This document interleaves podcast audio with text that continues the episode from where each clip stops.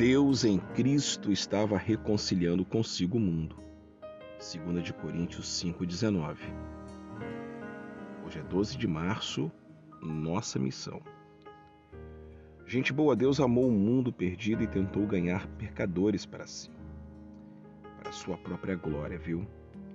Cristo veio ao mundo por amor e buscou conquistar pecadores para a glória do Pai. A gente, como cristão, devemos também ir ao mundo em amor e tentar alcançar os perdidos para a glória de Deus. Assim, nossa missão é a mesma de Deus. Somos uma extensão do ministério de Deus, o Pai e o Filho, e ao receber a glória pela salvação de pecadores perdidos. Jesus disse: Assim como enviaste ao mundo, eu os enviei. João 17, 18. Assim como transmite intenção. Assim como o Pai enviou o Filho ao mundo não redimido, o Filho enviou os cristãos. Maravilha das maravilhas, temos o privilégio de participar da missão de Jesus Cristo em um mundo perdido. Esta é a nossa missão. Shalom Aleichem.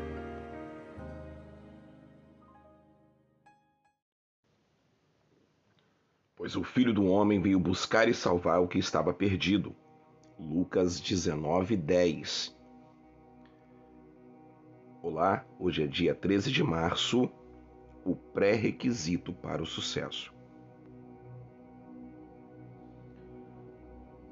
S.D. Gordon escreveu um livro intitulado Conversas Silenciosas com os Conquistadores do Mundo. Nele, o autor conta a história de um grupo de pessoas que estavam se preparando para subir o Monte Branco, nos Alpes suíços. Os guias explicaram que, devido à extrema dificuldade da escalada, cada pessoa deveria levar apenas os equipamentos da escalada necessários, deixando para trás todos os acessórios pessoais. Bom, um jovem inglês ignorou o conselho e levou itens extras, mas, a caminho do monte, do cume, deixou para trás um de cada vez.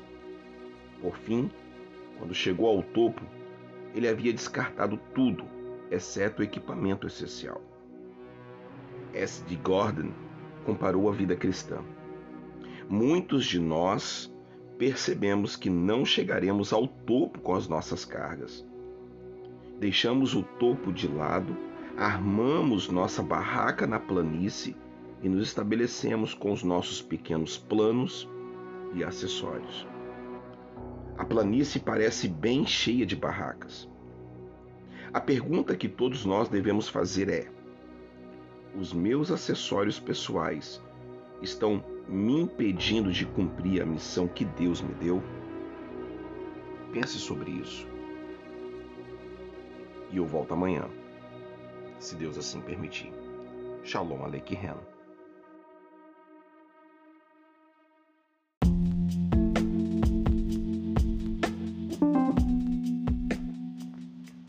Eis-me aqui, envia-me Isaías 6:8. Você está disponível? Olá, hoje é dia 14 de março. Ô, gente boa, Deus deseja um coração disponível no lugar e na hora designados para ouvir-lhe as ordens. Também deseja um coração cheio de adoração verdadeira. A afeição e a mente do cristão devem ser colocadas por inteiro em Cristo, com todos os seus objetivos direcionados para o Senhor. Ele deve ser o seu tudo em todos. Então, você está disponível? Você é um adorador? A sua intenção e o seu propósito na vida estão focados na pessoa de Cristo? Ter essas atitudes significa ser controlado pelo Espírito Santo, um único que pode levá-lo a chamar Jesus de Senhor. 1 de Coríntios 12, 13 todas suas posses, seu tempo, energia, talento e dons devem ser e devem estar sob o controle dele. Bom, isso significa estar centrado na palavra, porque Cristo é visto nela. Você contempla a glória dele na palavra. Assim como Cristo veio ao mundo a fim de dar a vida para trazer as pessoas a si mesmo. Você também deve fazer isso. Pense sobre isso e eu te pergunto: você está disponível para Deus? Até amanhã. Shalom Aleichem.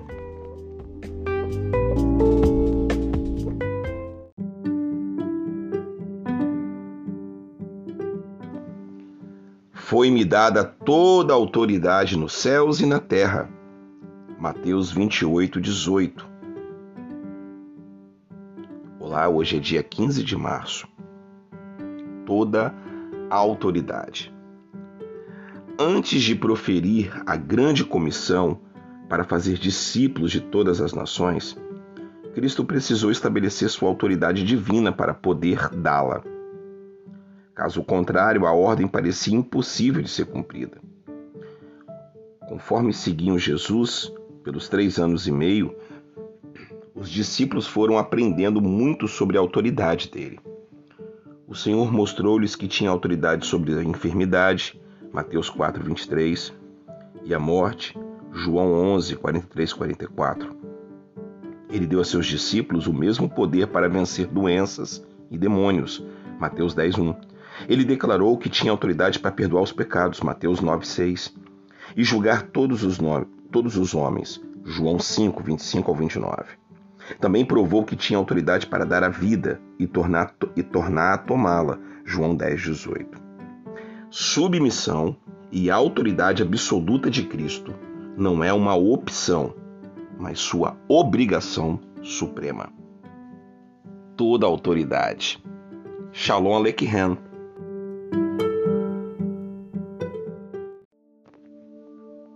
Não me envergonho do Evangelho, porque é o poder de Deus para a salvação de todo aquele que crê. Primeiro do judeu. Romanos 1,16. Olá, 16 de março. Hoje, uma escolha alternativa. Gente boa, antes de Deus enviar seu filho à terra, seu desígnio consistia em alcançar o mundo por meio de Israel mas Israel foi incrédulo. Este fato é descrito por meio de uma parábola sobre um rei que organizou um banquete de casamento para o filho e chamou os convidados Israel. Quando os convidados se recusaram a ir, alguns foram indiferentes a outros, hostis. O rei disse a seus servos: Vão às esquinas, convidem-os para o banquete todos que vocês encontrarem. Mateus 22, 9. Jesus usou essa parábola para descrever o Israel apóstata, que rejeitou seus messi seu Messias e perdeu a celebração planejada para este povo. Deus, então, convidou outro povo, os gentios, eu e você. Ele escolheu um pequeno número de pessoas reunidas em uma colina na Galiléia e uns poucos discípulos em Jerusalém, para alcançar o mundo perdido. Por meio deles, faria o trabalho recusado pela nação de Israel. E nós somos chamados a continuar esta obra. Que privilégio! Ele te escolheu. Aceite o convite para essa festa linda. Shalom Aleichem.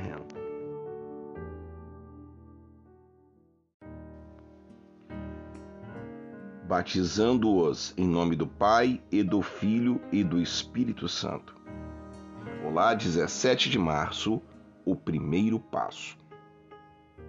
O batismo consiste no sinal exterior da fé interior em Cristo.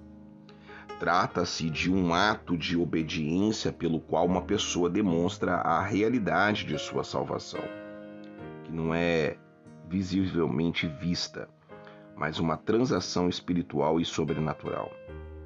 O fruto ou resultado da salvação, no entanto, deve ser evidente. Na igreja primitiva, o fruto inicial da obediência era o batismo, e espera-se esse mesmo fruto hoje. Por meio dele, o um indivíduo testifica sua união na morte, no sepultamento e na ressurreição de Cristo. Romanos 6, 3, 4, Gálatas 3, 27. diz o que os que em Cristo foram batizados, de Cristo se revestiram. A grande comissão, em Mateus 28, nos ordena pregar o evangelho e batizar os outros. Isso significa que temos de contar às pessoas que elas devem não somente crer na salvação, mas também confessá-la publicamente, consistindo o batismo o primeiro passo. Quando alguém reluta em confessar publicamente a Cristo, temos razões para questionar a genuinidade de sua fé. Jesus disse: Quem, pois, me confessar diante dos homens, eu também o confessarei diante do meu Pai que está nos céus. Mateus 10, 32. Esta é a confissão pública que todos devemos fazer. Oi, pense sobre isso. É o primeiro passo. Eu prometo voltar amanhã se Deus assim permitir. Shalom Aleichem. Tchau, pessoal.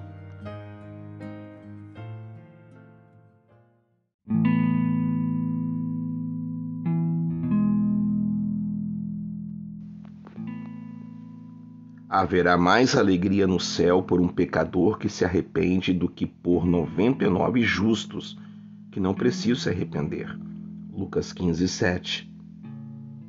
Oi, hoje eu quero falar sobre a ovelha perdida. No início da parábola da ovelha perdida, Jesus pergunta: Qual de vocês que, possuindo cem ovelhas e perdendo uma, não deixa as noventa e nove no campo e vai atrás da ovelha perdida até encontrá-la? Lucas 15, 4.